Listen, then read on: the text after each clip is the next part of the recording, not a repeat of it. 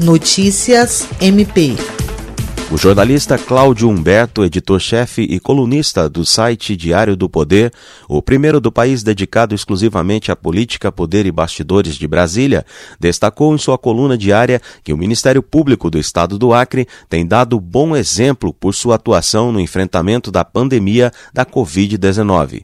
Animada com o reconhecimento, a Procuradora-Geral de Justiça, Cátia Rejane de Araújo Rodrigues, disse que o MP acreano tem procurado cumprir fielmente a sua missão institucional, defendendo os interesses da sociedade e os direitos fundamentais. Nesse período, ela diz que todo o corpo da instituição está trabalhando ininterruptamente. Segundo a Procuradora-Geral, os resultados são inspiradores, com acréscimo nos atendimentos e alto rendimento dos promotores e procuradores de justiça, evidenciando que a instituição não parou na crise sanitária. William Crespo, para a Agência de Notícias do Ministério Público do Estado do Acre.